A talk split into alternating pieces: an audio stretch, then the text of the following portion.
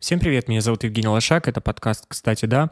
Мы говорим о бизнесе, а сейчас у нас новый сезон, и мы решили его посвятить релокации бизнеса. Сегодня мы обсудим Узбекистан, каким образом переехать в Узбекистан, перевести свой бизнес, перевести сотрудников. Мы поговорили с Павлом Гужиковым, основателем и SEO финтех-компании «Деньги вперед», партнером e-commerce проекта «Узум», который уже создан на территории Узбекистана.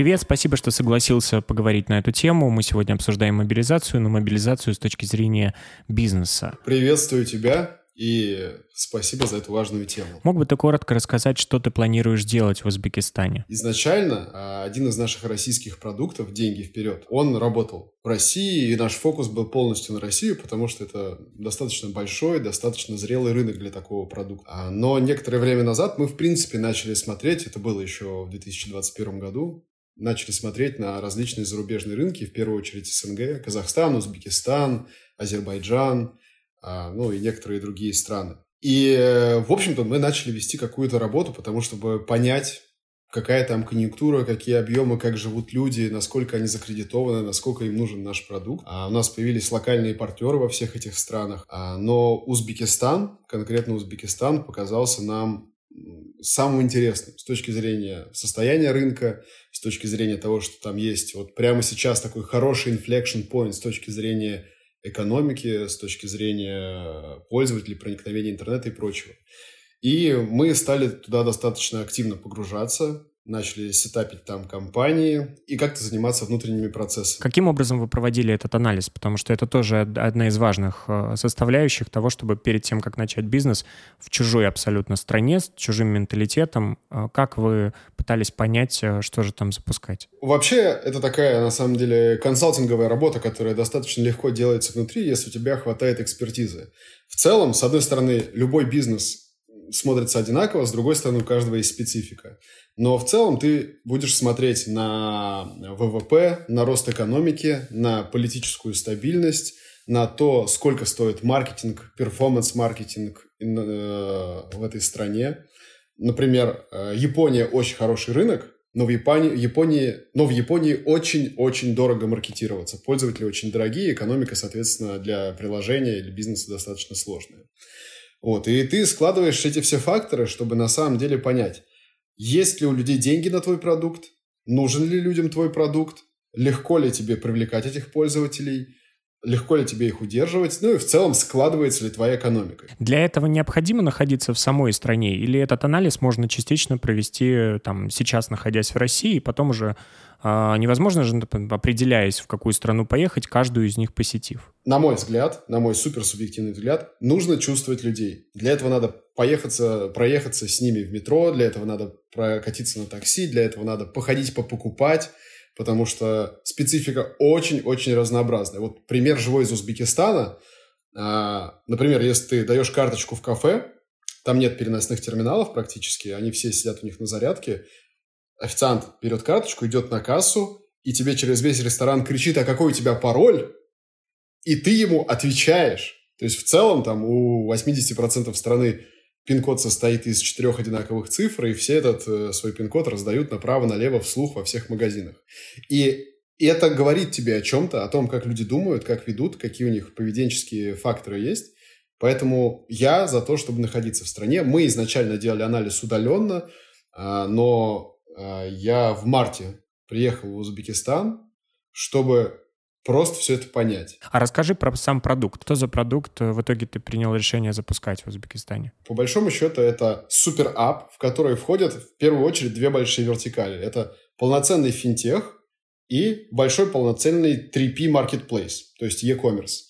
Ну, то есть это можно сравнить, э, не знаю, с Каспием, можно сравнить с Озоном, в котором только намного больше финтех и финансовых услуг. С лучшей в стране поддержкой, где люди пишут запятыми, эмпатично и так далее. Мы хотели бы, чтобы этот выпуск был полезен для тех, кто прямо сейчас хочет уехать. С какими сложностями ты столкнулся, когда приехал? Э, какие там нюансы в регистрации, например, юридического лица? Нет каких-то особенных нюансов и сложностей. Там есть вот аналоги МФЦ и подобных структур, Все делается достаточно просто. Можно открыть счет в банке нерезиденту, владельцу компании. То есть в целом, вот с момента приезда до момента открытого счета, с которым ты можешь работать и делать любую международную активность экономическую, э, ну, две недели. То есть ты, не являясь резидентом, можешь там открывать компанию? Абсолютно точно. Единственное, что из-за давления на Россию идет давление и на СНГ, так сказать, лесенкой, поэтому центробанки стран СНГ меняют свои регуляторные требования к банкам время от времени. Вот сейчас нет проблемы нерезиденту открыть компанию, открыть ей счет и начать деятельность. Скажи, а есть какая-то специфика, которую ты наблюдаешь, или особенности в Узбекистане? На что ты обратил внимание, как только приехал? Только приехав в Узбекистан и только начав общаться с партнерами, а, там, мы узнали удивительную вещь, что если у тебя есть идентифицированный клиент, гражданин Узбекистана, то ты можешь по всем его картам их внутренних платежных систем, это Хумо и Ускарт, видеть баланс этих карт, видеть их выписки, скорить человека и так далее. Хотя в стране при этом скоринга, в принципе, не присутствует. Из специфики стоит отметить только то, что надо раза три переспросить, все ли ты сделал правильно. Попросить там посмотреть эту бумажку и прочее, прочее. Потому что тебе могут сказать, да, брат, все супер, все, давай, до свидания, все хорошо. А через неделю ты узнаешь, что там какое-нибудь поле не заполнил. То есть уровень сервиса, знаешь, скорее уровень отношения во всем у, в Узбекистане очень высокий и теплый, но именно уровень сервиса, он вот в начале пути. Вот, я могу привести какой-нибудь э, там, пример метафорический, что если ты попросишь мохито без льда, тебе, скорее всего, скажут, что это невозможно. Вот. Но ты можешь объяснить, подсказать, как, как что лед можно просто положить отдельно. Такие, а, конечно, сейчас попробуем. Вот. То есть все к тебе относятся с большим теплом, но какая-то специфичная грамотность на местах, в конкретных операциях, она может страдать.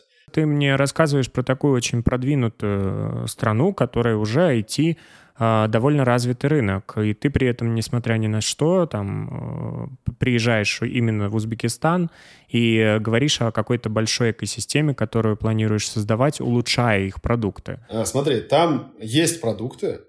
Конечно, когда мы туда залетали, вот это еще одна проблема удаленности. Ты не общаешься с таким количеством людей, ты не можешь задать быстрый вопрос. Мы думали, что вообще поле совсем пустое. Но оказалось, что оно совсем не пустое. Ну, то есть финтех, в там, назовем его финтех в Узбекистане, э, достаточно интересно развит. Банки э, достаточно outdated. Ну, я вот тебе только что рассказал про USB-токены. А, при этом ЦБ и государство позволяет делать идентификацию удаленно, это достаточно развито. И при этом есть платежные приложения, где ты просто, вот знаешь, нет Apple Pay и Google Pay пока что в стране, обещали в следующем году. Но ты можешь привязать карточку к там, одному из приложений, которые бегали там несколько центральных регионов, в основном, конечно, ташкентские, и развесили QR-коды. И ты просто наводишь камеру, и у тебя с одной из карточек твоей списываются деньги. И вот это достаточно популярные приложения, через них э, оплачивают там, газ, свет, платят вот за, в кафешках, чтобы с собой не носить карту. И конкуренция с ними, конечно, сложная. Но как бы, будучи более финтеховыми, ребята решили, конечно, то есть они сделали рынок, а мы теперь, по сути, с другими подходами и с продуктами там, более целевыми, более детальными можем аудиторию забирать, которая уже в целом чему-то научна. С другой стороны, у тебя есть регионы, и в некоторых регионах, я бы сказал, больше, чем в половине регионов, а, все ходят с кнопочными телефонами. Поэтому, например, развит USSD-банкинг. И с этим тоже надо работать это тоже пространство для роста. И вот мы, грубо говоря, можем в рассрочку продавать там, более-менее современные телефоны в регионах и сразу там преинстал делать наш ап, в котором будет маркетплейс. Маркетплейсы есть, но э, знаешь как вот, то есть продукты есть э, технологические, но подход к ним э, вот в нем нет кругозора того, что мы уже прошли с Озоном, с маркетом, с нашими какими-то бизнесами. То есть, например, в маркетплейсе одна из... Там, здесь две большие проблемы. Это плохая доставка и фиговый ассортимент. То есть мы знаем, как это расшить. Мы умеем классно хранить на складах, мы умеем э, быстро доставлять, умеем строить логистику, умеем быть очень операционно эффективными. Таким образом, мы заходим и предлагаем людям, знаешь, как Amazon. Вот здесь вот в Англии, например, Amazon – это не просто магазин, в котором есть все, это еще и интертеймент, потому что крутой ассортимент. Вот то же самое мы хотим сделать и в Узбекистане. В общем-то, э, в тестовом, в пилотном режиме уже это запущено, именно marketplace наш. Да, ну, соответственно, с другой стороны, у тебя страна очень развивающаяся. У тебя там, вот ты уже погружаешься в данные, которые можешь смотреть удаленно, там, средняя зарплата 300 долларов. При этом необеспеченных кредитов нету. А все, что с залогом, понятно, это ну, как бы уменьшает твой addressable market. И вот как бы наша задача все это слить. Мы умеем строить скоринг, мы умеем понимать людей, мы знаем, как собирать данные, и мы даем людям ассортимент, которым они могут пользоваться, э, покупая, используя кредитные продукты, и при этом иметь полноценный banking, э, вот такой, как, как Тиньков, возможно, можно сказать, как мы привыкли в России. Я знаю, что ты и ваш новый e-commerce проект является участником IT-парка в Узбекистане. Можешь немного подробнее рассказать про сам проект и как туда попасть? Достаточно легко вступить в IT-парк. Это такая местная Сколково, что ли, организация, которая дает льготы на оплату фото, на НДС и, в общем, другие выплаты.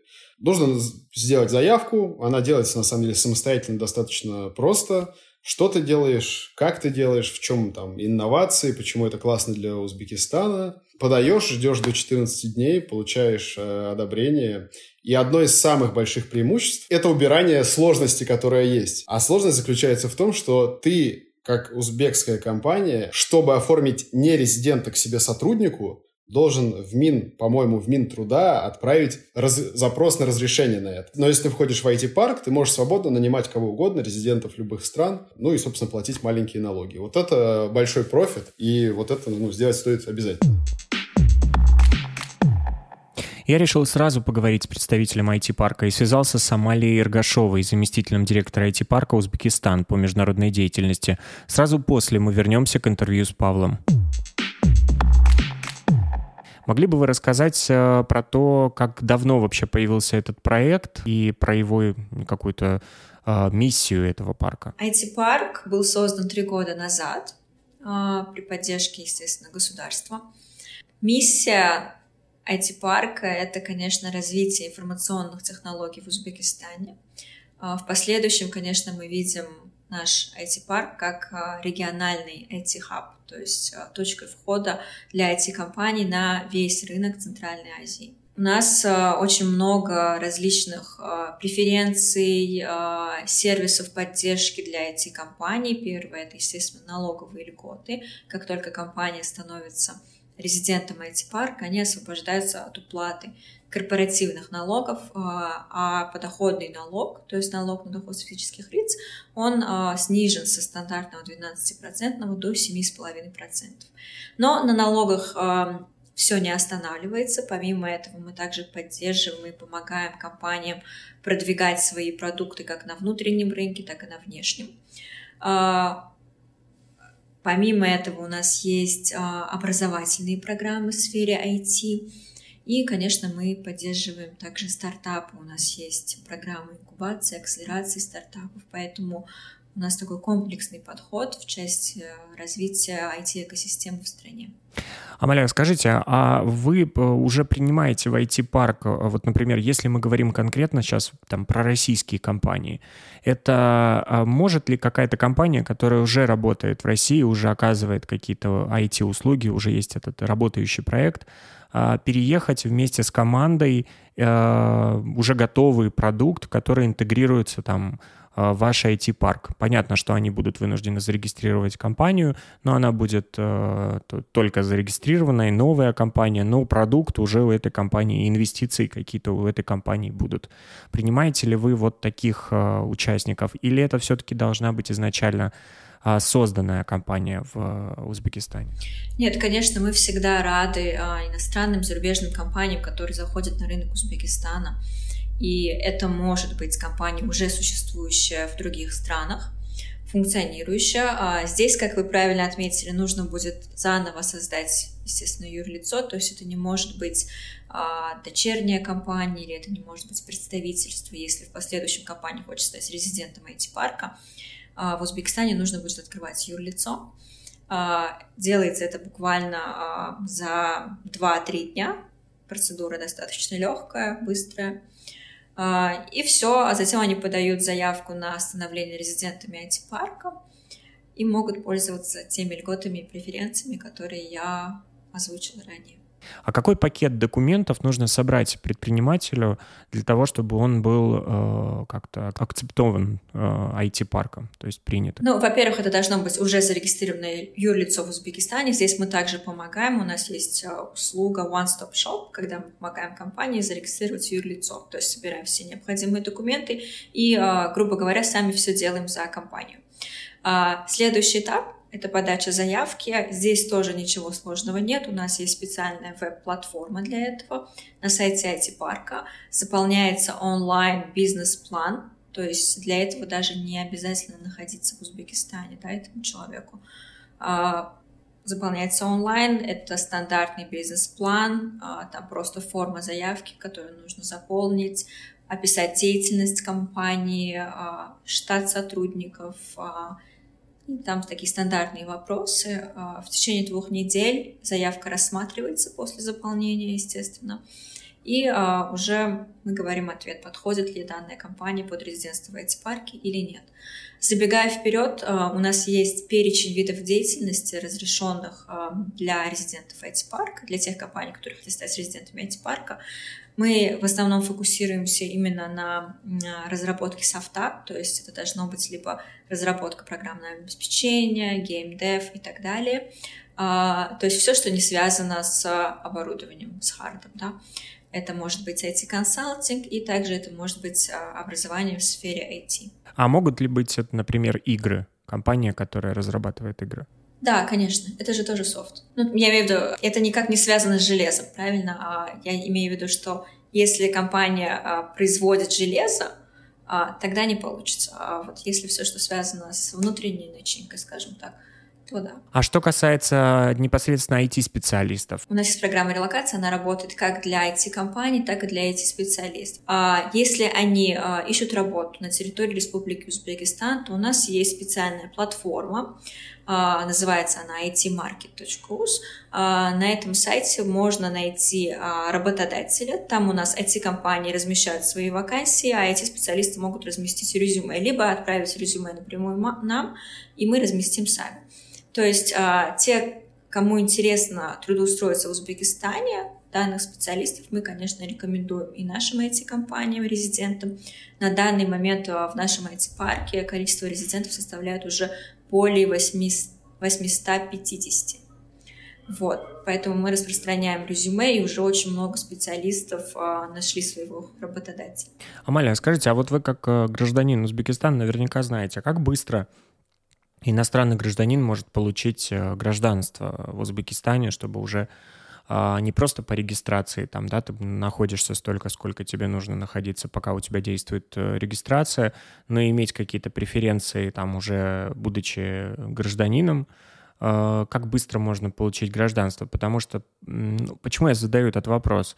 Вот вы сейчас там перевозите, люди там со своими а, компаниями создают компании там, а ситуация может э, обостряться, и э, мы, как бы, Россия находится рядом с Узбекистаном, и неизвестно, как там будет э, политическое, э, как, какие будут политические решения.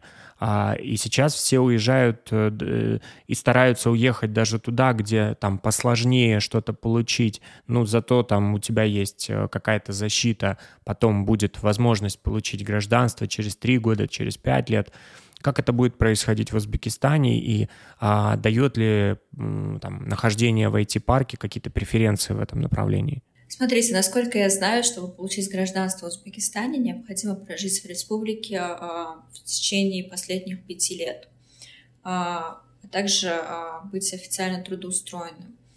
А, но а, мы в IT-парке ввели а, IT-визу, это категория многократной визы. а, которая предоставляет определенные, опять-таки, преимущества, возможности для иностранных граждан, а, как а, с визовым режимом, так и без визовым режимом. Первое, что дает эти визы, это возможность получать услуги образовательные, медицинские наравне с, со стоимостью для граждан Узбекистана. Второе, это нет необходимости перерегистрации по месту жительства. А, и третье – это покупка недвижимости любой стоимости. Поэтому а, это не гражданство, но есть вот такие вот а, преференции, если IT-специалист подает, например, на IT-визу. Амалия, спасибо большое за этот э, подробный разговор. Спасибо. Вам спасибо большое. Хорошего дня. Какие еще сферы, помимо IT, ты уже там пожил, ты походил по местным ресторанам, магазинам, примерно можешь, наверное, как предприниматель рассказать о каких-то потребностях, может быть, э, даже если поделиться секретом, но чего не хватает в Узбекистане, э, не каких-то диджитальных продуктов, а вот, э, там, не знаю, салона красоты или там какого-нибудь магазина с одеждой. То есть первое, чего нет, это достаточном количестве, это вечернего досуга и досуга выходного дня.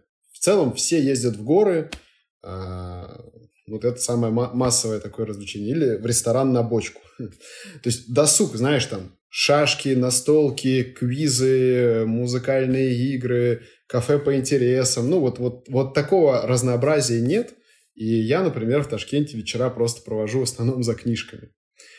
А, хотя книжный клуб было бы сделать здорово. Тут даже какие-нибудь мотокросс-курсы. То есть в целом вот вся сфера развлечения и обучения, которая наполняет жизнь разнообразием, вот это прям открывай, и у тебя будет клиентура. Особенно, если ты сможешь сделать это не очень дорого. А если там чек выше, то у тебя ну, как бы рассрочка нужна. Тоже хорошо работает. Это прям вот самая-самая большая вещь. А, вторая большая вещь – это кафе. Потому что в целом те, кто приезжают, им хочется более, больше европейского выбора. То есть у нас есть там, не знаю, там 10-15 кафе, но, но можно больше. Плюс сервис. А бьюти, все, что вокруг бьюти, те же маникюры, педикюры, тоже да. И тоже в них надо добавлять сервис, который вот просто щепотка сервиса уже будет для вас победной точкой. Потому что ты можешь записаться на маникюр конкретному мастеру, приехать в это время, а такие, ой, а знаете, там, Ольга не пришла, ну вот там Вася сделает вам маникюр. Вот, вот это очень распространено.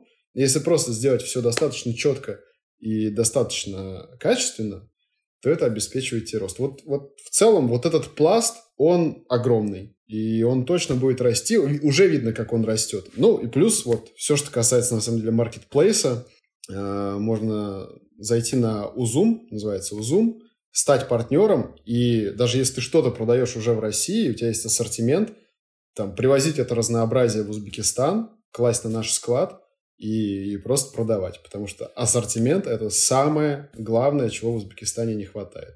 Какое количество денег там условно нужно для того, чтобы нормально себя чувствовать в Узбекистане, если там будут переезжать, не устраиваться на работу сразу, а, а искать эту работу? В Узбекистан в целом достаточно недорогая страна, в том числе и Ташкент. А арендовать квартиру в месяц. Сейчас, очевидно, из-за мобилизации достаточно высокий спрос, поэтому цены чуть поднялись.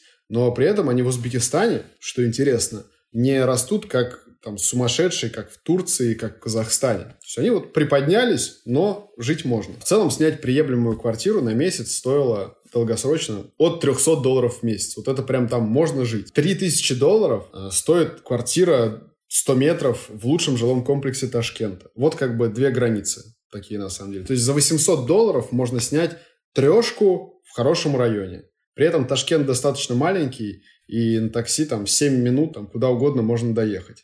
Такси при этом стоит вот эти 7 минут куда угодно доехать 50 рублей на российские деньги. Рестораны есть разные, много узбекской национальной кухни, можно поесть и за... Я сразу в русские деньги переведу, там можно за 100 рублей объесться, можно на 3000 рублей в десятером по 5 блюд каждый съесть и еще пиво выпить.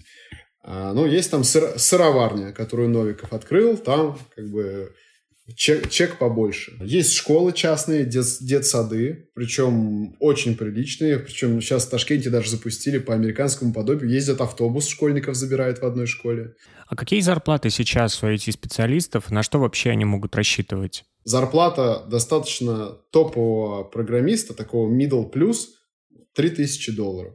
5000 а, долларов считается уже высокой, очень высокой зарплатой. А, ну, там 10 15 тысяч долларов получают прям топ-менеджеры. И, и то далеко не везде в месяц. И то далеко не везде. А, вот, поэтому на самом деле, если ты один, то можно и там, на 500 долларов в месяц прожить совершенно свободно. Спасибо тебе, Павел, за этот разговор. Было очень полезно. Hope so. Спасибо тебе. Ну и всех, кто нас слушает, я хотел бы попросить, чтобы вы подписались на той платформе, на которой слушаете. Мы будем делать новые выпуски по теме релокации бизнеса. Присылайте ваши комментарии, подписывайтесь на мои социальные сети. А, я там активен и готов ответить на все ваши вопросы. Спасибо.